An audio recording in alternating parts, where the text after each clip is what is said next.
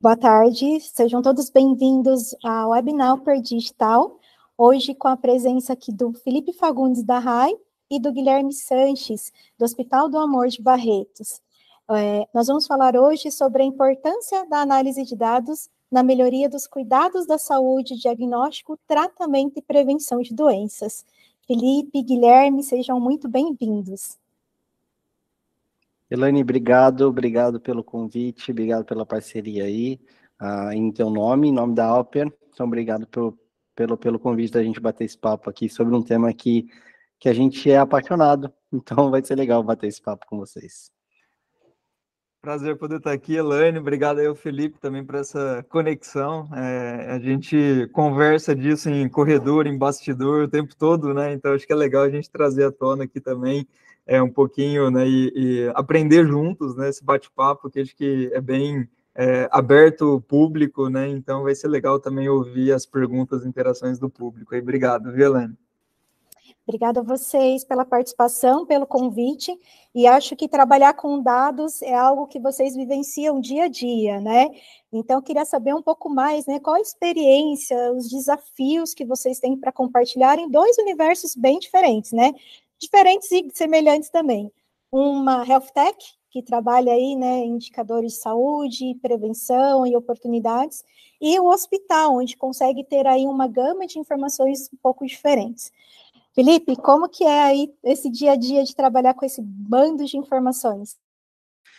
Lani, vamos lá. Eu vou, eu vou contar um pouquinho, talvez, do, do, da, da, minha história, de como é que a gente chegou até aqui, é, e aí dá para a gente estender um pouquinho mais esse papo de como é que a gente lida com dados. É, eu sou fisioterapeuta de formação, né? Eu nasci dentro do, do, do de consultório, nasci dentro de.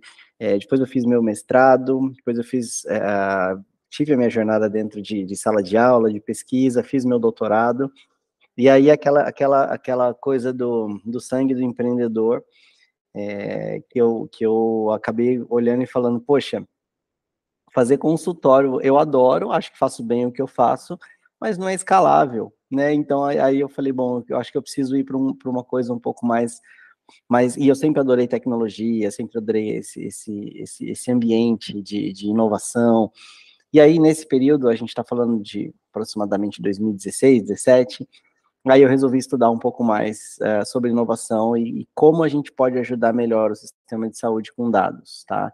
Então, é um pouquinho da minha jornada, a gente vem, vem, vem tocando o projeto da RAI desde 2020, mais ou menos, a gente já teve algumas mudanças no meio do caminho importantes, mas até chegar onde a gente está hoje, que é, é com foco principal de de ser uma plataforma que auxilia sistemas de saúde na gestão de custo-efetividade de tratamentos de alto custo. Né? Então, cara, dados é o nosso dia a dia. É, então, o, o, que a gente tem de, de, desafio e o que a gente tem, eu, eu, chamo até de oportunidade, né? A gente nasceu em cima dessas, dessas oportunidades, porque a gente defende muito a tese de, de olhar e falar, poxa, é, é os sistemas de saúde estão em, em, me permitam dizer, em colapso, né? Então estão numa, numa baita de uma dificuldade agora. É, e a gente tem uma. Sabe-se que gasta-se muito, desperdiça-se muito com ineficiências operacionais, e uma das melhores formas de olhar para isso é por meio da análise de dados. É, e aí é exatamente esse meio do caminho que a gente tenta ajudar é, com a RAI, é o que a gente tem, é o que tem movido nosso, nosso, nosso motorzinho, é o nosso propósito hoje em dia, de tentar é, traduzir um pouquinho do que a gente, do que a gente coleta de, de dados uh, para que as instituições, para que isso se traduza em mais eficiência operacional. Tá? Então, de maneira bem, bem, bem por cima, falando, até pegando um pouco mais da, de como a gente chegou até aqui, da minha formação, e aí é claro, né, eu fiz, a gente fez trocentas formações de, de, de, análise de dados, de estatística, de, de como trabalhar isso dentro de ambiente de saúde, análises econômicas e tal, mas é, é, depois a gente vai entrar em detalhes aí, a gente pode falar um pouquinho mais de, de, de exemplos e coisas mais práticas. Verdade. Guilherme, conta um pouquinho também da sua história, né? Como que você foi estar, com estar em um hospital trabalhando aí com inovação, com inteligência de dados? Boa, Elaine, vamos lá. Bom, eu já, já estive sentado na cadeira do Fê, né, por, por duas vezes, né, Felipe? Já é, empreendi duas startups, por coincidência nenhuma na área da saúde, é, mas aí trabalhando com inovação, né, com startups há, há 12 anos já, e, e há três, é, dois anos agora aqui fazendo a gestão do Centro de Inovação aqui do Hospital de Amor de Barretos, né? Estamos dentro de, de é, uma instituição de 62 anos, né? Hoje referência na América Latina né, em tratamento de câncer, né? Estamos aí falando de dados né, em cima do maior dataset de câncer da América Latina, né? Hoje apesar de ser bastante conhecido aí como Hospital de Câncer de Barretos, né, a gente tem é, presença em é, 16 estados, são 26 unidades né, espalhadas dentro desses é, 16 estados que, é, nesse momento, desde quando a gente é, começou a live aqui, gerou milhões de dados e que precisam ser transformados em conhecimento da informação. E, e, e aí a minha, a, o nosso papel aqui no Centro de Inovação né, é a gente é, conectar projetos como o do Felipe, né, soluções inovadoras na área da saúde, com desafios de saúde pública, né? A gente atende hoje é, 100% SUS, né? É, atendimento 100% gratuito. O Felipe falou sobre os desafios, né? A gente acho que pode falar um pouco melhor disso, de sustentabilidade dos sistemas de saúde, né, e tudo mais.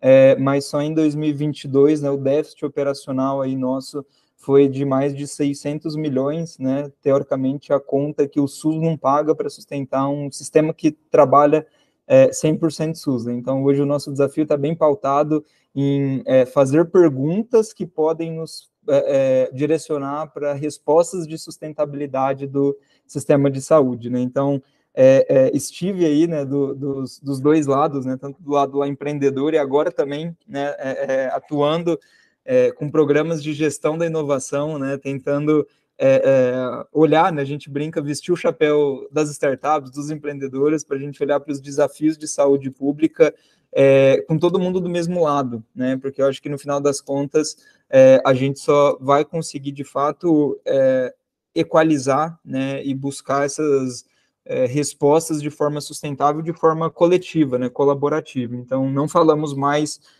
de negócios, empresas contra negócios, né, é, mas sim agora de construção de comunidades, ecossistemas, termos que estão cada vez mais comuns aí no nosso vocabulário, e, e aqui, né, como uma instituição pública, sem, é, privada, sem fins lucrativos, que atende 100% de saúde pública, a gente acredita bastante nessa colaboração para a construção de soluções inovadoras e gerar né, conhecimento com base em dados, por isso, acho que estou é, super feliz de estar aqui compartilhando esse painel. Que bacana, Guilherme. Aproveitando aí, né, o microfone aberto, conta um pouquinho mais, né, como que essas análises de dados vêm contribuindo para a prevenção de doenças, para entender formas de tratamento, né, principalmente no câncer, mas também aberto aí para todas as linhas de cuidado que vocês têm. Boa, legal. Bom, é, como eu falei, né, hoje a gente tem, é, é, somos aí na instituição que diariamente, né, mais gera dados em, em câncer, né, no país, é, estando né, presentes nesses 16 estados aí que eu falei, é, é, e na ponta, assim, né? Então, hoje a nossa jornada de tratamento, né, a jornada do paciente oncológico, ela começa muito antes do tratamento por si só, né? Então, a gente tem desafios aí de levar informação de qualidade, né, da gente educar em câncer, da gente prevenir, de fazer diagnóstico precoce, de tratar e pós-tratamento a reabilitação, né? Então, é toda uma jornada que é muito mais é, completa e complexa do que é, somente diagnosticar e tratar, né, e que o tempo todo nós estamos gerando é, é, é dados, né, e, e, e, que precisamos transformar em conhecimento esse é, dado gerado. E tudo isso é muito recente, né, ainda muito novo, né, a gente está falando aí de uma digitalização dessa jornada, né, no nosso caso aqui dentro do hospital, só de 2017, 2016, ali para cá, né, que, que essa jornada é, ela está de fato, né, se a gente né, pegar de forma mais profissional e estruturada ainda a partir de 2018. Então, a gente está falando de uma instituição é, de 60 anos, né, com conhecimento aí científico, né, médico, prático, técnico, é, de muitos anos, mas que teoricamente a gente só consegue trabalhar de uma forma profissional estruturada esses dados nos últimos é, é, cinco, seis anos aqui, né? E, e dentro desse período, né, é, já coexistindo com essa estratégia de trabalhar dados para inovação, né, que a gente começou é, é, a, a, trazer perguntas, né, e, e, sempre nessa ordem, né, primeiro a gente trazer perguntas do que, que a gente gostaria de responder com base nos dados e começar a trabalhar essas informações de uma maneira mais é, estruturada, né? E hoje, através desses projetos de cooperação com startups, com centros de pesquisa, é, com grandes empresas, a gente tem conseguido obter muitas dessas é, respostas, né? E trazendo talvez um exemplo prático, assim, né? eu, eu, sei que o Fê vai falar de, de vários cases deles aí também, né? então vou pedir licença é, para trazer um outro aqui para a gente poder ter diversidade no, nos, nos casos aqui. É, um dos nossos é, grandes cases aqui que a gente tem foi uma pergunta, né, que a gente trouxe há, há dois anos atrás ali, como que a gente poderia é, aumentar né, a taxa de inclusão de pacientes em estudos clínicos que nós temos aqui dentro do hospital. Então, hoje temos aí quase 8 mil pacientes atendidos por dia, né, e temos aí mais ou menos 60, 65 protocolos de pesquisa que é, acontecem simultaneamente aqui dentro do hospital. Né? Então, como que eu posso melhorar a inclusão de pacientes dentro desses estudos clínicos, cruzando esses dois mundos? Né? Então, é, utilizando né, de, é, é em parceria com uma startup chamada Consentimento, essa massa de dados, de informação, de conhecimento que nós temos aqui, é, a gente treinou né, esses algoritmos de inteligência artificial em critérios de inclusão e exclusão para é, responder, né, primeiro com câncer de próstata, agora bexiga, pulmão, mama e outros sítios tumorais, é, como que a gente poderia melhorar a inclusão desses pacientes, né? E hoje, só em câncer de próstata, a gente conseguiu é, resposta, né, números aí na base de 140% de melhoria na taxa de inclusão de pacientes em estudos clínicos, né, mas volta a dizer assim, é, é, fazendo a pergunta correta, né, o, o, o, dado, né, ou a quantidade, a massa crítica é, que nós ou que qualquer outra instituição gera no país, acho que só tem valor quando a gente consegue de fato estruturar para responder as perguntas estratégicas que a gente quer é, é, gerar com base nesse, nesse conhecimento. Eu vou deixar aí a gente, é, é, o Fê falar também para a gente trazer nesses casos juntos aqui. Ô Gui, eu vou pegar a sua, a seu, a sua fala e aproveitar para até para desabafar de certa forma uma coisa que a gente vem aprendendo uh, nessa jornada, né, cara? Porque é, é, eu não sei se para outras instituições como convênios, como autogestões, uh, isso acontece. Eu imagino que sim, tá? Eu imagino que seja muito semelhante. Mas há, há, há cerca de pouco menos de um mês atrás, eu estava conversando com o pessoal da, da saúde pública de Minas, pessoal da Secretaria do Estado lá. É, e, cara, foi uma aula, foi uma aula de SUS, uma aula de como funciona e tudo mais. É legal ouvir de quem está ali na operação, com a mão suja, sabe, de, de, de, de graxa, sabe? É, e aí, na, na, na ocasião, é, a, a, diretora falou para mim assim, ela falou, olha, é, para você é super importante entender que existem maturidade dos, de, dos níveis hospitalares em relação à tecnologia, em relação a dados. É, a gente tem hospitais hoje no Brasil e tem instituições, aí quando eu falar hospitais ou instituições, acho que serve para os dois. Mas ela me falou, a gente tem hospitais hoje no estado que estão no prontuário, no papel. Então, existe, essa é a realidade, né? As Santa Casas, é, existem hospitais ainda que tem muito, que tem, que estão lá na, na, na, primeira etapa, né? Tipo, prontuário no papel e tudo mais. A segunda é quando a, a, o hospital ou a instituição consegue colocar um RP, um, um, sistema de controle de gestão mínimo, gestão financeira aqui, gestão de pagamento aqui. Ah, poxa, começa a ter um prontuário eletrônico, um cheirinho de um prontuário eletrônico e tal. Daí ela falou: tem uma terceira etapa depois, agora, que é uma, uma etapa de vamos começar a, a mensurar coisas é, do tipo: ah, aquela grávida ficou sete dias no hospital, aquela outra ficou três, aquela ficou quatro. Aquela ficou dois, aquela ficou cinco. E aí, essa, essa terceira etapa de, de evolução seria essa do. A gente está começando a medir alguma coisa aqui né? É, é, mas ainda é uma fase do tipo, eu não sei o que eu estou fazendo com esse dado, que é muito que o Gui falou, né? É, talvez nessa fase aí é, é, é, é onde deve surgir essas perguntas específicas, né, que, que, que aí vem, poxa, eu tenho, uma, eu tenho uma baita de uma massa de dados aqui, o que, que eu faço com isso agora, né, que, que, e, e, é muito interessante. Aí, obviamente, a quarta etapa seria justamente a maturidade é, de entender, poxa, vamos lá analisar, vamos entender, vamos tomar ações específicas e vamos, vamos, vamos guiar nossa estratégia hum, específica de alguma coisa, de uma linha de cuidado, enfim, baseada nesses dados. Esse seria o, o, o topo da pirâmide aqui, né? E aí todo esse papo foi, foi, foi, foi, foi uma aula para mim, porque obviamente para mim, quando hoje, e aconteceu semana passada agora, a gente foi prospectar um, um parceiro, um cliente aqui da, um hospital aqui da região do Vale do Paraíba, e eles falaram, cara, acabei de contratar o Tazi, velho. Aí eu falei, a gente volta daqui dois anos, então, a gente se fala daqui a pouco. Porque não faz sentido a gente, a gente colocar uma, uma, uma ferramenta como a RAI, que está lá no topo da, da, da, da, Não que seja melhor que outras, tá? Mas, mas que é, é um momento de maturidade diferente, não fazia, não fazia sentido. Então, muito do que o Gui trouxe dessa maturidade de saber fazer pergunta, a gente também, como como talvez três grandes representantes de players de saúde aqui, eu como startup, Gui como hospital, Elaine como corretora, como é, é, é, a gente tem que entender que a maturidade do sistema ela está num ou dois ali, na massa, se a gente for fazer uma média, talvez esteja num ou dois ali. É, então, hoje a gente aprendeu a ter essa paciência, é, para que quando o momento chegar a gente fazer as perguntas certas, né? Tem um, tem um estudo que foi publicado, acho que ano passado ou no ano retrasado, se não me engano, que é um estudo lindo que mostra sobre é, o uso de dados ou as dificuldades é, é, de uso de dados de instituições hospitalares na América Latina.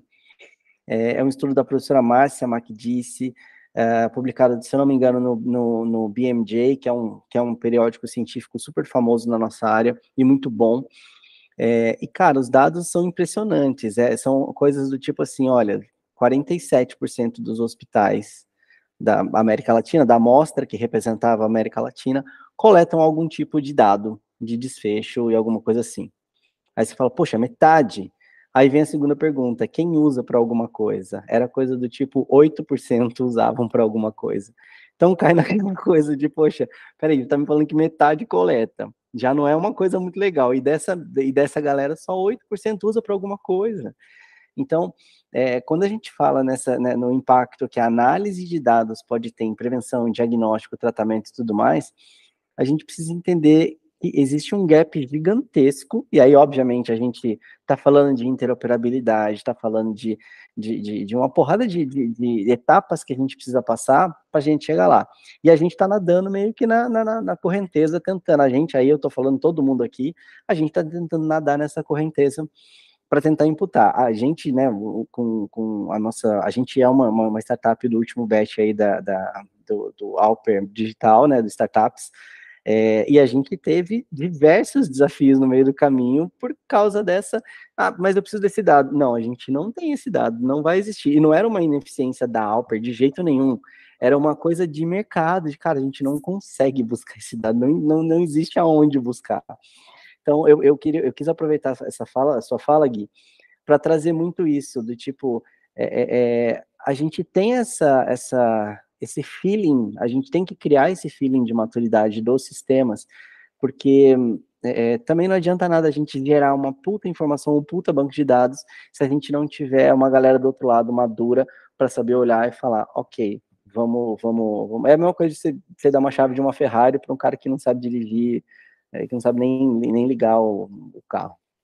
Esse é um exemplo que eu uso bastante, Felipe, porque a gente tem, as, tem os dados, tem as informações, mas o que fazer com isso?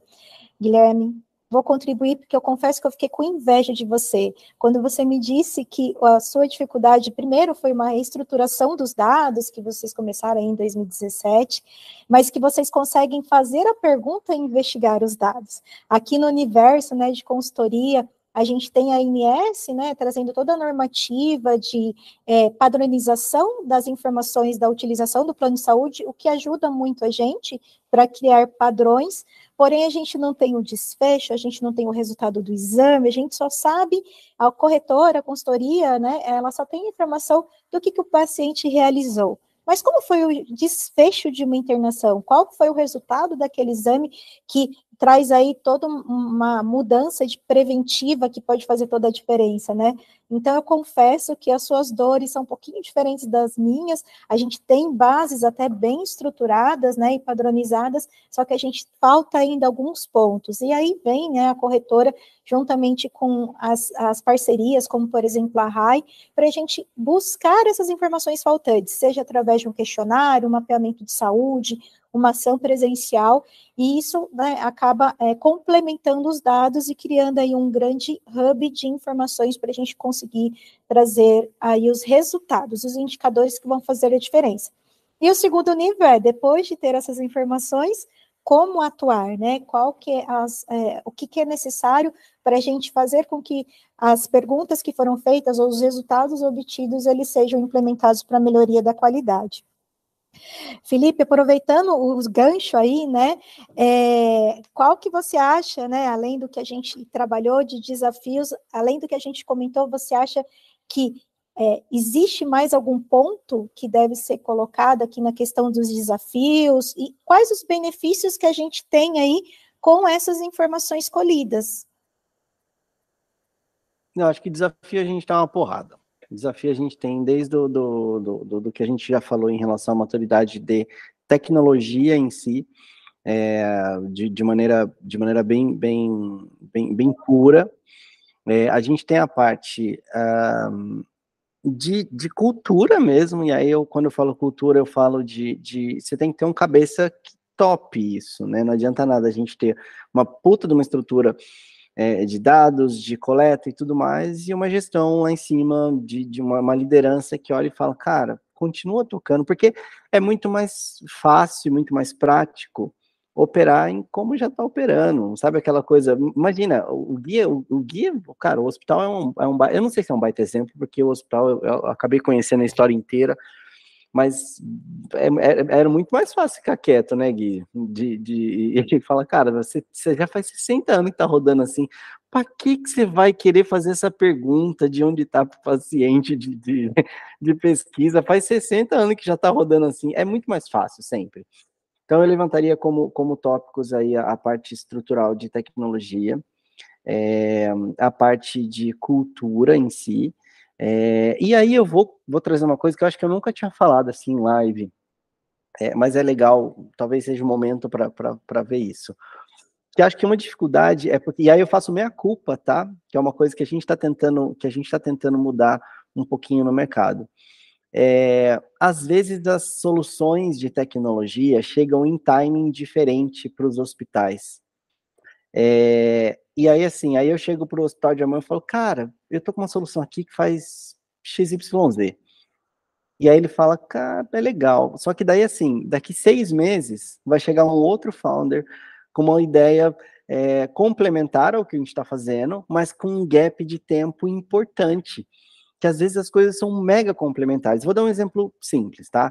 Imagina a gente chegar num hospital que está querendo fazer inovação e tudo mais, diferente do Hospital do Amor, que já tem um hub, que tem uma maturidade. Imagina um hospital que não tem praticamente nada. Aí eu chego lá e falo assim, cara, eu te ajudo a entender custo-efetividade dos tratamentos de alto custo. Aí ele fala, legal, vamos fazer. Aí a gente roda, tal, beleza, aí ele tem lá, fala, poxa, ok, eu entendi aqui que aqui falha, aqui, aqui dá certo, aqui não falha, aí eu identifiquei esses pacientes aqui, que são pacientes que eu gastei dinheiro e eles não melhoraram. Eu falo, o que eu faço com esses pacientes agora? Aí eu preciso de alguém que faça coordenação de jornada do paciente para esses pacientes aí. E a RAI não, não, eu não vou fazer isso. Não, não, não, não, não, não contem com a gente para abraçar o mundo. Eu sou bom nisso daqui, ponto, acabou. É, é, mas vai precisar de uma solução, de alguma solução tecnológica que, que olhe para esse paciente e fala, cara, vamos fazer a coordenação do cuidado junto com esse paciente, e pode ser que essa solução seja apresentada para esse hospital daqui nove meses.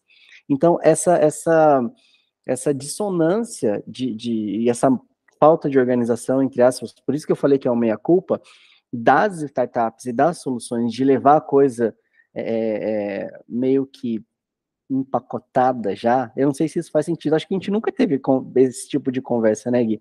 Mas eu não sei o, o quanto isso faria de sentido de levar as coisas no momento certo, na maturidade certa para aquele hospital. é, que eu acho que as coisas seriam um, poucos, um pouco mais, mais, mais fáceis de serem colocadas. Então, acho que eu, eu, eu, eu só para finalizar minha fala, eu levantaria esses três pontos aí, essa a, dificuldade técnica, a dificuldade de cultura e às vezes a dissonância de, de tempo que essas coisas entram como soluções tecnológicas. Excelente. Posso complementar aqui? Eu acho que é, assim, a, a, gente coloca também tipo um tripézinho chave aqui, né, quando a gente levanta essas perguntas e, está buscando as respostas, porque assim, é, na prática está longe de ser perfeito, né? Assim, e eu acho que está todo mundo longe, né, de, de, de, ser, de ser perfeito. Assim, acho que é, falta muita coisa, né? Apesar de ter é, muitas vezes o dado coletado, né?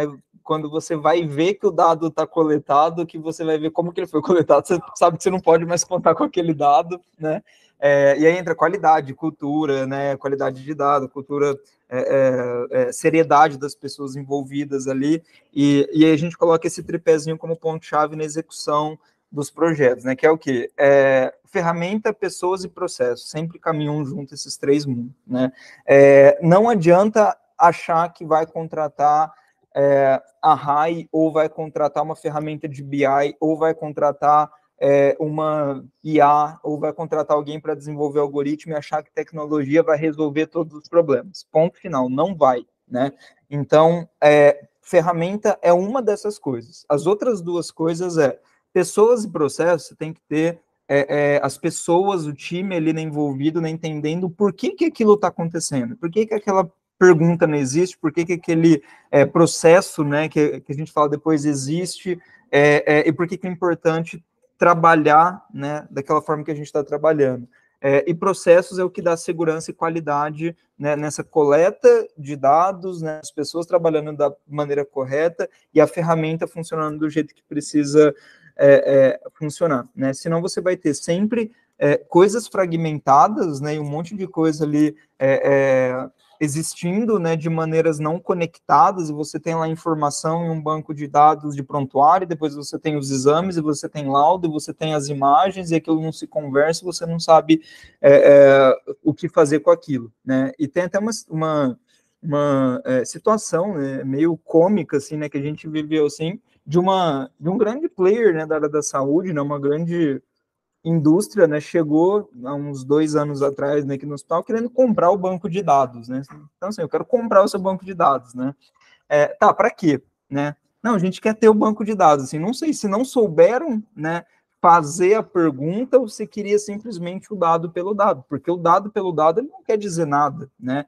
E muitas vezes, assim, né, o que o Fê falou, é, é, muitas vezes a gente tem o desfecho, né? E, e, e, pode ser um desfecho do tipo sim ou não, né, do tipo so, é, é, é, é, sobreviveu ou né, não sobreviveu ao, ao tratamento, é, e muitas vezes eu preciso de dados complementares para jornadas que aí vai ter qualidade do desfecho né, e tudo mais, que é o que é, o FE trabalha muito bem. Né? Então, é, muitas vezes esse tripézinho ele acaba acontecendo e ganhando maturidade com base nas perguntas que são feitas. Né? Então, eu não preciso ter um banco de dados perfeito, eu não preciso ter todos os dados coletados para depois eu fazer as perguntas, mas eu acho que as próprias perguntas elas vão nortear essa coleta e preparo do né, ferramenta, processos e pessoas para direcionar a gente obter as informações corretas. Eu nunca vou saber qual é a pergunta de amanhã, né? Eu não vou conseguir prever o que, que eu quero que meus dados me digam é, ou tenham de base para tomada de decisão daqui dois meses, seis meses, um ano, dois anos. Né? E talvez eu vá precisar montar processos, preparar pessoas e trazer ferramentas diferentes daqui dois anos para obter outras é, respostas né, com base nas perguntas que eu vou fazer lá na frente. Né? Então, acho que é muito mais assim uma cultura orientada a dados, ou a gente entender, é, preparar as pessoas a saber fazer né, essas perguntas é, do que né, querer ter o banco de dados, né? Porque é, é vender o banco de dados, né? É, nem é, falando de, de, de, de, práticas de ser legal ou não, não quer dizer nada, né? Ter o dado, ter a informação não quer dizer nada, né? Então, esse tripé ele precisa caminhar junto, né? Ele precisa coexistir. E aí acho que o Fê falou, né? De ter pessoas preparadas, isso começa na alta gestão, isso começa na liderança, isso começa com cultura é, é, da empresa, do negócio, de ser orientado a dados, né? E aí você muda o jogo todo até a base, até a ponta, né? Perfeito, Guilherme. Você trouxe duas questões, né? Que hoje é, é a, a, todo mundo fala que os dados são o novo petróleo, mas se a gente não refinar direito, que informação que a gente vai trabalhar com isso? Então, o dado por si só não é eficiente. O que é eficiente é a inteligência aplicada a esses dados para que a gente possa né, ter aí boas é, ações. É, o dado, ele traz a resposta, mas a resposta, ela necessita de uma ação para uma mudança, né? Então, eu acho que aí são algum, o processo como um todo, os dados, eles são importantes, mas ele é apenas uma parte do processo. É, aproveitando um gancho, falando ainda, né, sobre é, desafios, né, o que, que vocês acham que tem de tendências futuras aí para a análise de dados voltada para a saúde, né, nós temos aí algumas frentes, a gente estava comentando nos bastidores sobre a inteligência artificial, tem o desafio da privacidade dos dados, né, como que a gente pode trabalhar os dados é, trazendo aí, né, uma informação anônima, opa, anônima, para não causar nenhum tipo de problema legal. É, quais são os, é, as inovações de saúde com base nesse desafio, desafio que vocês veem para o futuro próximo? O Gui, é, acho que a gente pode fazer um, um jogral aí, porque eu pensei no seguinte: é, dá para a gente dividir esse tipo de tecnologia para a saúde, é, bem como bem como o título do, do próprio da, da, nossa fala traz, né? Desde o diagnóstico, do tratamento, é, aliás, a prevenção, do diagnóstico e do tratamento, né? É, e aí acho que eu vou passar a bola para você. Eu só quis dar essa guia porque eu acho que você pode trazer exemplos espetaculares que estão acontecendo, inclusive, com prevenção, com tratamento e com diagnóstico, aliás, com diagnóstico e depois com tratamento dentro do, da ONCO, que são exemplos. Daí eu vou, eu joguei essa bola para você, segura ela aí. Boa, vamos lá, sensacional. É, cara, eu adoro essa pergunta, assim, Elaine, obrigado, tá? Porque é, eu, eu sempre falo sobre isso, assim, né? Que quando a gente fala em tendência, é, sempre vem, tipo, aquela é, imagem multitecnológica na cabeça, nossa, esse cara vai prever alguma coisa que eu não estou pensando, né? É, mas é muito menos romântico do que isso, né? Quando eu faço essa resposta. Por quê? É, eu falo que a gente não pode correr se a gente não sabe andar, né? É, você quer falar de tendências? Eu acho que a gente tem que falar de coisas simples e básicas, né? E essas tendências para a gente, falando no nosso contexto, é, a gente fala de quatro pontos aqui, né? No nosso contexto aqui de Barretos, né? O que que é, é para que, que o centro de inovação foi criado? Para a gente atuar diretamente no déficit operacional, né? Na, no, no, no, financiamento que o sistema tem, que é teoricamente a conta que o SUS não paga pelo tratamento que a gente faz. E a gente trabalha em quatro pilares aqui, que é muito mais básico do que pensar em tendências futurísticas. Né? Quais são esses quatro pilares? O primeiro é, é o próprio financiamento e descentralização do financiamento, né? Assim, como a gente obter soluções tecnológicas ou não, a gente obter soluções inovadoras. Para repensar o financiamento do sistema, isso a gente está falando de é, é, é, custo, né, inflação médica, todos aqueles gráficos lá que a gente vê, né, da, da diferença da inflação médica versus a inflação é, econômica ao longo do tempo. Então, a primeira caixinha que eu acho que é tendência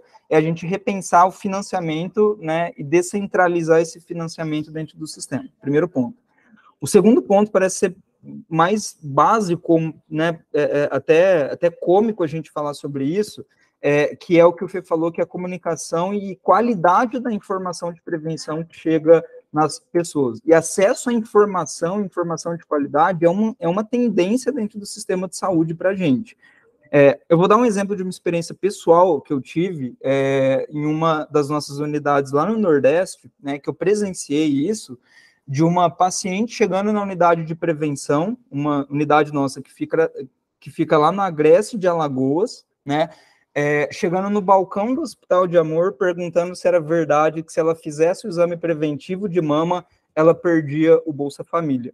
Essa foi a pergunta que ela fez. Isso é falta de informação de qualidade, né? Então, é assim, o segundo pilar nosso é a gente melhorar a comunicação e democratização de é, é informação de qualidade. O terceiro, né, que eu acho que entra toda essa questão de prevenção, tratamento, né, é, é, é, a gente lidar com as mudanças no perfil né, da doença, né, no, no, nosso caso aqui, câncer, ou o conhecimento que a gente tem sobre a doença. Né? Então, esse conhecimento na área da saúde, ele cresce exponencialmente, né, e a gente precisa é, é, trazer tecnologia para a gente trabalhar com base no perfil dessas doenças. E o quarto, né, é a gente trabalhar dados ou a gente estruturar essas informações para criar, de fato, estratégia em saúde populacional, né, porque o perfil de doença, o perfil é, é, da população aqui no estado de São Paulo é diferente da população que eu tenho no norte, no nordeste do país e outras é, regiões, né? Então, para a gente, a gente usar é, é, é, de fato essa inteligência para a gente personalizar essas jornadas. E tudo isso acontece nas quatro etapas ali, né? Desde educação em câncer, prevenção, tratamento e reabilitação. Então, é a jornada completa que entra de forma é, é, transversal esses quatro desafios aqui que eu falei. Eu acho que a gente, sei lá, poderia falar de N coisas, né, super futurísticas, né, coisas super é, é, é evoluídas, né, mas na nossa realidade, né, quando a gente está trabalhando com saúde pública, né, eu não posso correr se a gente ainda não aprendeu a caminhar, né, então esses quatro pilares está na nossa estratégia, né, de é, é, é, é, projetos, iniciativas de inovação que a gente precisa trabalhar no mínimo para conseguir é, dar os próximos passos. E aí é claro que a gente tem né, uma tese que ela é dividida em outros sete pilares, que acho que não vale a pena a gente explorar isso aqui agora, é, que aí a gente trabalha com os horizontes de inovação, né? o que, que é H1, o que, que é H2, o que, que é H3, então é, é, é claro que a gente está olhando é, para o futuro da cirurgia é, robótica, por exemplo, que pode evoluir para uma cirurgia digital, utilizar 5G em cirurgias teleguiadas, em multiprofissional, é, cirurgia multicêntrica, né?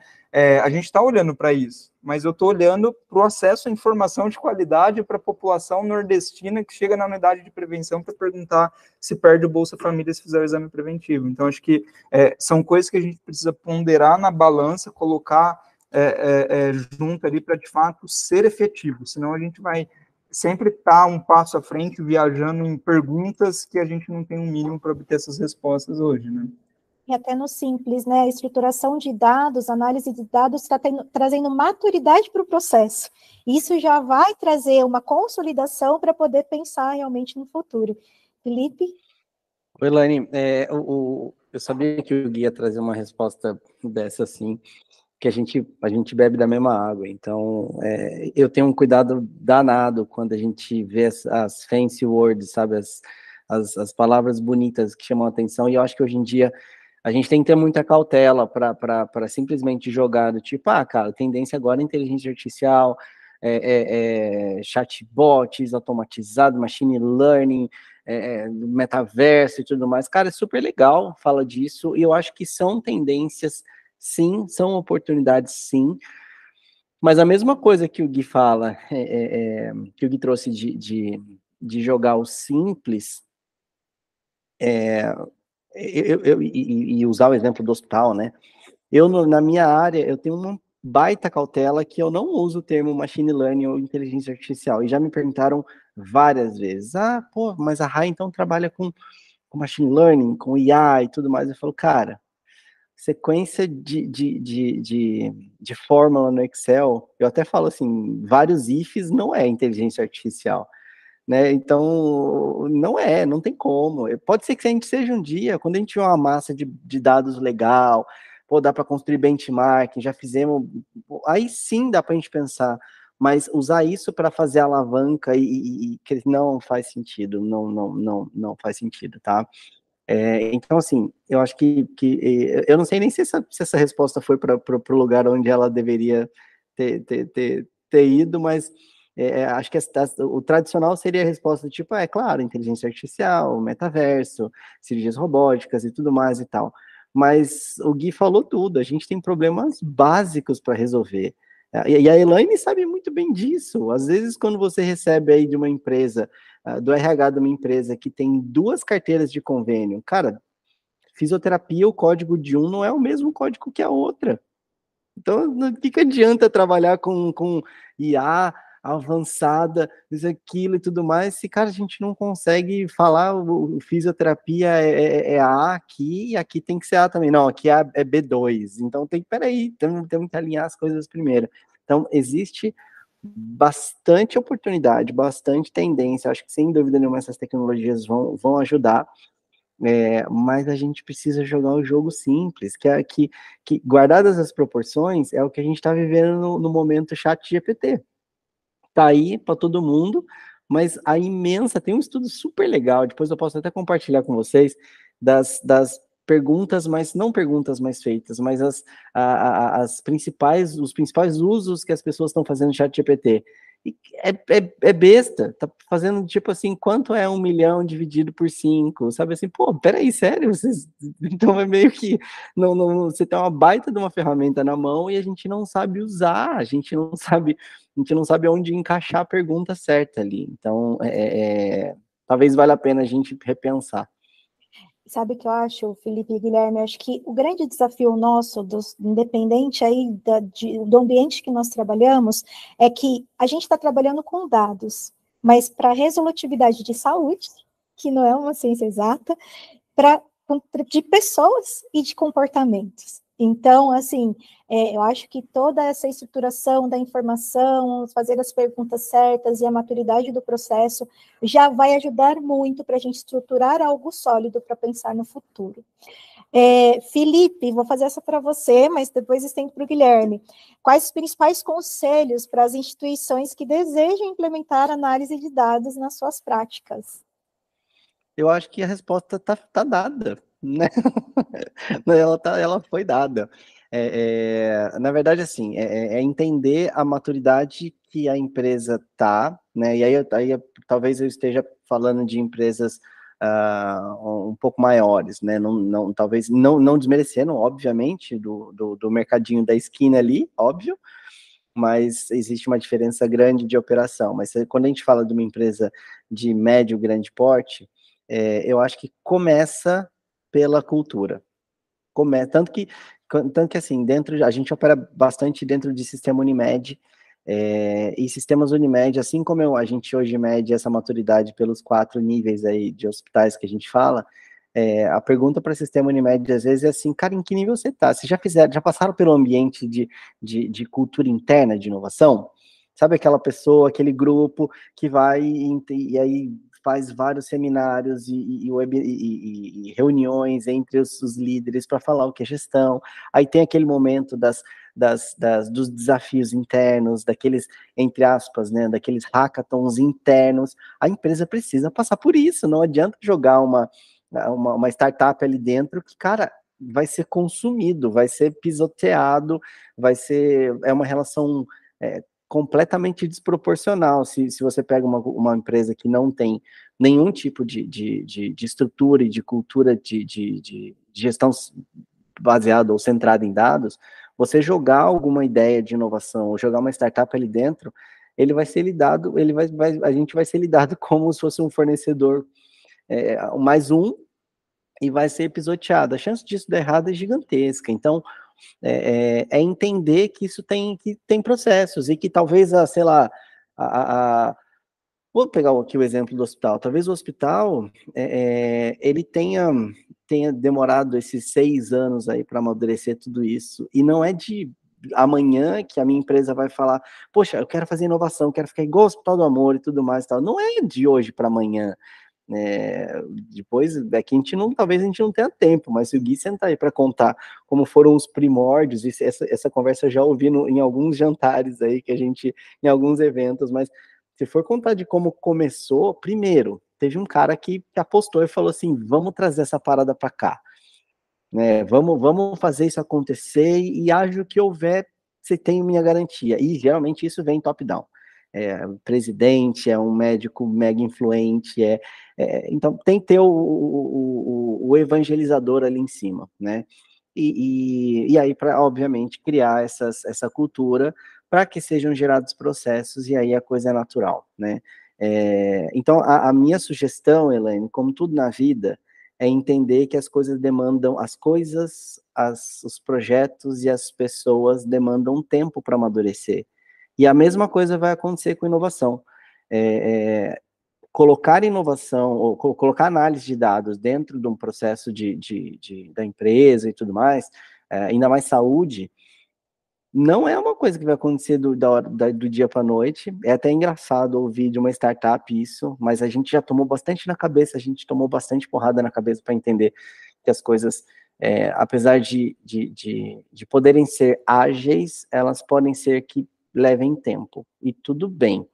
Tá? Então, eu, eu acho que eu deixaria como mensagem é, geral aí essa, essa essa paciência e essa porque as, as coisas vão demorar um pouco para amadurecer, assim como uma planta, assim como e tanto que hoje, e também não sei se eu já falei isso pro Gui, é, hoje eu comparo mais startups dentro de saúde, eu olho muito mais como uma planta do que como um foguete. É, porque, cara, demanda tempo, tem que regar, tem que botar no sol todo dia, tem que ser, não é, não é aquela, aquela, aquela, aquela fantasia que é um foguete, uau, nasceu na garagem de casa, e uau, explodiu, tem 52 clientes no mês seguinte e tal. Não é essa fantasia toda.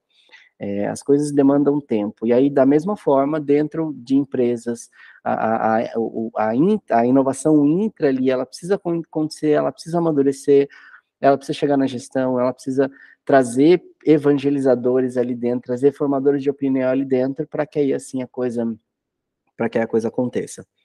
Acho que esse é o, um recadinho aí. Guilherme, conselhos também? Nossa, pra... acho que você falou tudo aí, sensacional, Fê. É, e assim, é, só né, um, um, o que foi verdade para nós aqui essa, nessa é, é, experiência, assim, foi justamente fazer isso que você falou, que é trabalhar a cultura, né? Assim, a, a gente quando, quando começou lá atrás, eu tive casos assim de é, um grupo de médicos que viu que, né, é, é, coisas falando sobre ciência de dados, análise de dados, falou, cara, eu preciso de um cientista de dados. Ah, vamos lá, para quê, né? É, traz as coisas aqui que você precisa para a gente pensar junto, né? E aí o médico chega com é, seis folhas de sulfite com, tipo, notas lá, né? Tipo, anotações. Não, eu preciso de um, de um cientista de dados para pensar. Eu falei, cara, não, assim, o máximo que você precisa é de, um, é, é de uma pessoa para digitar isso uma planilha de Excel, depois a gente monta uns gráficos para você. Então, não vamos é, generalizar né, o que, que é ciência de dados. E, e aí, é, como que a gente é, resolveu esse problema? Assim, né? A gente poderia ter dado é, a fórmula pronta, né? Assim, a receita para as pessoas. Assim, ah, então se você tiver essas perguntas, traga para a gente que a gente vai. Não, faça você mesmo. Né? Então a gente rodou no ano passado um, pela primeira vez, um programa de inovação, né, um programa de, de desafios internos, mas não é, caixinha de pergunta, é, é, é caixinha de sugestões, né, que flopou total e flop em toda a empresa, porque 100% das sugestões não são é, desenvolvidas depois, né, quase 100%. É, como que a gente fez isso? Né? Fez um programa de aceleração, né, como se fosse um é, programa de startup, que a gente viu os projetos com as startups super dando certo, resolvendo um monte de problema, um monte de coisa, e dentro de casa eu tinha um médico chegando com seis folhas de sulfite com umas anotações. Então, assim, alguma coisa não estava certa. O é, que, que a gente fez? Abriu esse programa na interna, a gente teve 118 colaboradores envolvidos com 46 projetos, que quando eles chegaram com as ideias, né, sem eles saberem, a gente falou, legal, agora você vai desenvolver esse negócio. Né? Tinha médico, pesquisador, engen é, é, é, engenharia clínica, governança, tinha fisioterapeuta, tinha psicólogo, é, e a gente devolveu a bola para eles. Então, é, você vai resolver o problema que você trouxe agora. E a gente acompanhou durante cinco, seis meses, ali mais ou menos, esses projetos, dando ferramenta, processos e cultura para eles, no né? tripézinho que eu falei aqui agora preparando eles para desenvolver os projetos, para eles né, poderem é, errar, falhar, né, e, e, e, desenvolver os seus próprios métodos, porque a partir da segunda pergunta que ele é, é, tiver, ele não vai mais chegar para mim, vai falar, cara, agora eu tenho a ferramenta, agora eu sei o que, que eu tenho que fazer, agora eu preciso treinar outras pessoas, agora eu preciso compartilhar. É, e aí a gente até juntou isso, né, no mesmo dia, né, que a gente tem um evento aqui que é o Bootcamp que a gente faz, que a gente fez o pitch desses projetos internos dentro de um bootcamp que tem as startups, que tem a galera de fora, que tem as empresas que trabalham aqui com a gente, né? Então, a, a, a gente, a, é, a gente trou, né, tentou trazer essa responsabilidade criando é, empreendedores né, internos aqui que pudessem resolver os próprios pro, é, é problemas que eles mesmos estavam é, é criando, né? Assim, descobrindo, né? Então, esse foi um pouco ali da experiência, que eu acho que é exatamente o que o Fê falou de é, é, cultura, assim, né? Da gente preparar, de dar competência, assim, de é, dar ferramenta para as pessoas poderem desenvolver. Um monte de projeto flopou no meio do caminho, um monte de, né, vários outros deram certo, é, que na verdade é a vida empreendedora, né? Essa aí é a vida de desenvolvimento de qualquer projeto, solução que a gente vá desenvolver. Então, acho que, é, talvez como dica, assim, né, por onde eu começo, né, comece priorizando as perguntas que você, né, quer responder, né, como a gente já falou aqui, acho que é chovendo molhado, né, falar isso de novo, é, mas comece é, com vida de startup, assim, né, comece é, é, prototipando, testando pequenas soluções que as próprias pessoas consigam resolver, consigam desenvolver, consigam testar, né, que isso vai ajudar você a identificar o que, que você não tem, né, e a gente tem muitas empresas, corporates, farmacêuticas, a indústria que chega para a gente, é, é, ah, eu quero conhecer suas startups de IA, tá, mas para assim, é, é para quê, né, que, não, eu só quero saber o que, que é IA, né, que está é, é, vendo de soluções de, talvez você não precise de uma IA, talvez você não precise de um cientista de dados, talvez você não precise de uma ferramenta sofisticada, talvez é, talvez seja muito mais simples a resposta que você quer gerar. Então, se você dá liberdade, autonomia para as pessoas poderem testar, prototipar, desenvolver e falhar com os próprios processos e desenvolvimento das próprias soluções, a curva de aprendizado ela é muito mais acelerada, né? Pelo menos a hipótese que a gente está procurando validar aqui agora. E são pessoas que conhecem o, as dores do dia a dia, que é o que eu falei do lance de você estar tá perguntando e estimulando a resolução de problemas das pessoas que estão com a mão suja de graxa ali no dia a dia. Isso é muito legal. O Gui, e salvo engano, uma, ou, ou, não sei se a campeã do ano passado ou uma das participou do bootcamp agora. Foi isso, não foi? Salvo engano meu. Exatamente. E aí a gente estimula, inclusive, essa criação de é spin-off, né, de, de, de é, é, criação de vida própria desses projetos internos, porque pode ser uma, um problema não só nosso, né, aí eu posso é, disponibilizar, ir a mercado, né, é, é, vender para outros hospitais, então isso é a cultura, a cultura de inovação, orientação a dados, né, de fato funcionando na prática, né.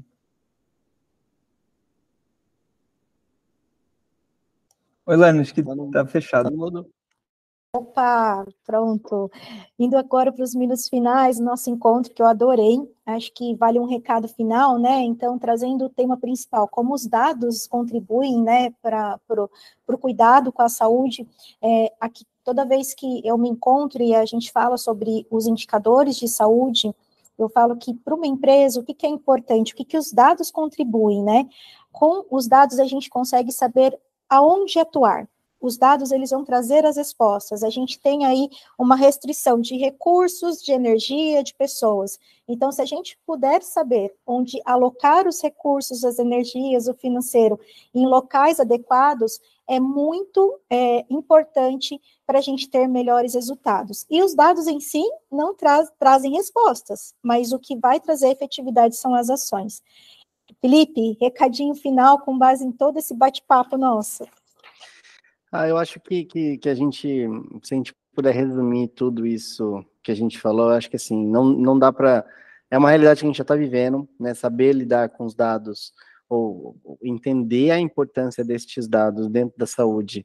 E aí, como eu falei, desde a prevenção, desde entender prevenção, até, é, enfim, diagnóstico, tratamento, reabilitação, toda a cadeia de saúde, ela, ela, ela vai ser afetada e ela precisa ser afetada por essa, por essa é, gestão guiada por dados, né? Então a gente tem que estar preparado com isso. Então acho que como como como recado do final, eu acho que que eu, que eu deixo meio que uma provocação de cara, a gente precisa estar pronto. É, não dá para a gente ficar repetindo o que a gente está fazendo é, há 60 anos, há 50 anos, há 40 anos, né? É, o sistema está entrando num colapso, por mais pesada que essa palavra seja, mas é colapso, né? O guia mesmo trouxe aí, poxa, é um déficit de quase 600 milhões de reais por ano, e o hospital ele se vira nos 30, literalmente, para operar. é, e para dar um atendimento de altíssima, de excelência, né? E aí a gente está falando de um hospital, de uma, de uma instituição. É, quantas outras tem? A gente tem 6 mil hospitais no, no país, né, que devem estar passando pela mesma, pela mesma situação, fora os 700 convênios que a gente tem no país, né, e, e fora o SUS em si. Então, é, a gente precisa entender que a gente precisa é, olhar para isso com, com cuidado, porque pode ser, não estou falando que vai ser, é muito, muito, é muito, é muito é, é, é, prepotente falar que, poxa, análise de dados vai salvar o sistema de saúde. Não, é muita prepotência falar isso, mas, mas que a gente tem boas esperanças e boas possibilidades de melhoria de eficiência, melhoria de gestão, uh, com, essa, com essa cultura de análise de dados para o sistema de saúde, eu não tenho dúvida nenhuma. Mas, de novo, a gente também precisa respeitar a maturidade e o tempo de cada, uma, de cada um dos, dos players aí. Bom, eu vou muito aí na linha do, do Felipe também, trazendo, é, acho que eu né, comecei com essa frase, né, falando de colaboração, né, inovação aberta, eu acredito, né, nós aqui, né, acreditamos enquanto instituição de que é, ninguém vai resolver o problema sozinho dentro de casa, né? E muitas vezes eu preciso é, dos dados e do conhecimento e do desfecho e da jornada, né? Da, do conhecimento que não está mais só dentro de casa aqui, né? Então, é, hoje nós somos um centro de inovação aberta, né? No melhor sentido da palavra, assim, colaborando com grandes empresas, rodando estudos multicêntricos contra os hospitais, com operadora, com outros centros de pesquisa. Então, é, é, eu acho que né, a, a, as empresas ou as instituições ou é, as próprias startups precisam entender que elas são parte de uma engrenagem, né? E, e, e que essa solução, né, acho que é, é quebrar um pouco o mito do super-herói que a gente não vai resolver os problemas sozinhos dentro de casa, né? E nós não estamos desenvolvendo na inovação é, aqui dentro do Hospital de Amor, né? A gente está desenvolvendo na inovação aqui, colaborando com dezenas de outros players e atores, né? Com grandes empresas, né, instituições. É, eu acho que aí está a sustentabilidade, assim. Né? Eu acho que essa colaboração, esse desenvolvimento conjunto, né? a gente fala muito no mundo das startups, da inovação, é, seguir o caminho do dinheiro, né? E o dinheiro está parado na mesa de alguém. Exatamente o que a gente está fazendo, desenvolvendo inovação, é, é, seguindo o caminho da sustentabilidade, né? Onde que está esse recurso, onde que está parado, né? Onde que ele pode ser melhor aproveitado, onde que o déficit, onde que o prejuízo pode ser minimizado, a gente pode jogar eficiência, melhorar a eficiência. É, é, então, acho que é isso, seguir é, é, é, os desafios, olhar para dentro de casa, mas saber que a resolução ela só vai ser resolvida é, de porta aberta. Assim, né? eu não acredito no mito das é, empresas, organizações super-heróis. Assim, então, acho que tá, é, é, essa é a mensagem que eu deixo: buscar colaboração. Nem, nem startup super-heróis. que vai. Nem chega, super-heróis. Exato, que chega e fala: não, eu resolvo, você faz isso, faço. Faz também, pode deixar. Não, não, não acontece isso. Bom, foi muito enriquecedor compartilhar aí, né, todas essas informações com vocês e vamos aí seguindo para os próximos desafios. Felipe, Guilherme, obrigada pela participação e a gente encerra o nosso webinar por digital de hoje. Obrigada. Obrigado pela oportunidade, pelo papo, Obrigado, gente. Foi um prazer. Valeu. Tchau, Valeu, tchau. um prazer. Tchau, tchau. Valeu.